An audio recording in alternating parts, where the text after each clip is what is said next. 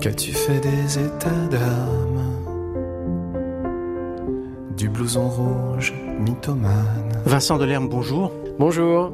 L'album Comme une histoire, c'est une sorte de compilation d'archives sonores, mais vous respectez un ordre chronologique.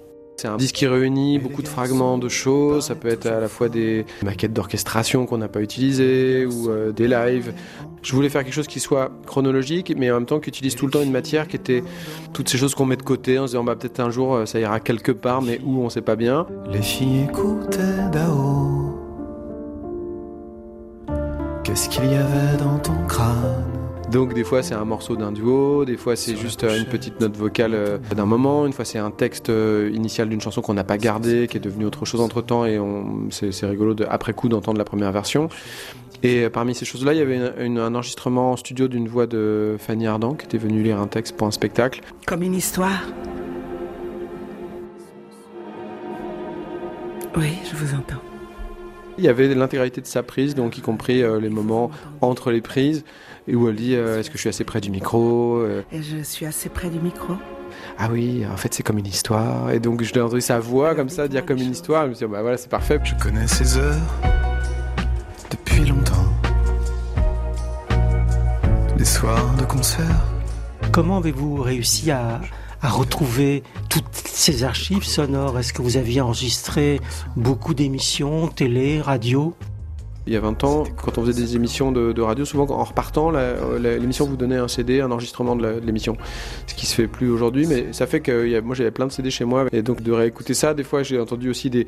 de- par exemple, il y a un moment, il y a un duo avec Dominica euh, dans une émission. Des choses que j'avais oubliées et ça c'était c'était super. Les essuie-glaces.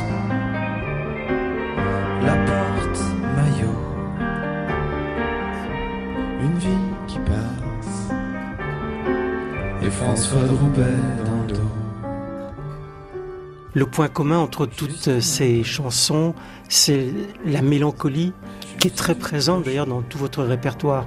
La mélancolie, oui, ça existe beaucoup pour moi parce que j'adore les chansons mélancoliques depuis toujours. Ma théorie étant que même si euh, de loin les gens parfois peuvent se dire ah ça fait un peu peur la mélancolie, en fait dans le domaine de la chanson, les très grandes chansons françaises, c'est quand même souvent des chansons euh, fortement mélancoliques. Le quai, la gare de Nanterre. Les années, les années. Les brouillards, Patrick Devers. Un monde d'une époque à fabriquer. J'ai toujours beaucoup utilisé le passé, l'idée du, du truc de la trajectoire, l'idée qu'aujourd'hui on est comme ça parce qu'on est passé par ça et ça. Donc toujours insuffler ça, l'idée du parcours dans le, dans le présent. C'est toujours une mise en perspective de qui on est maintenant et euh, de ce qui nous a construit. Parce que ça, pour, pour le coup, ça a toujours compté pour moi.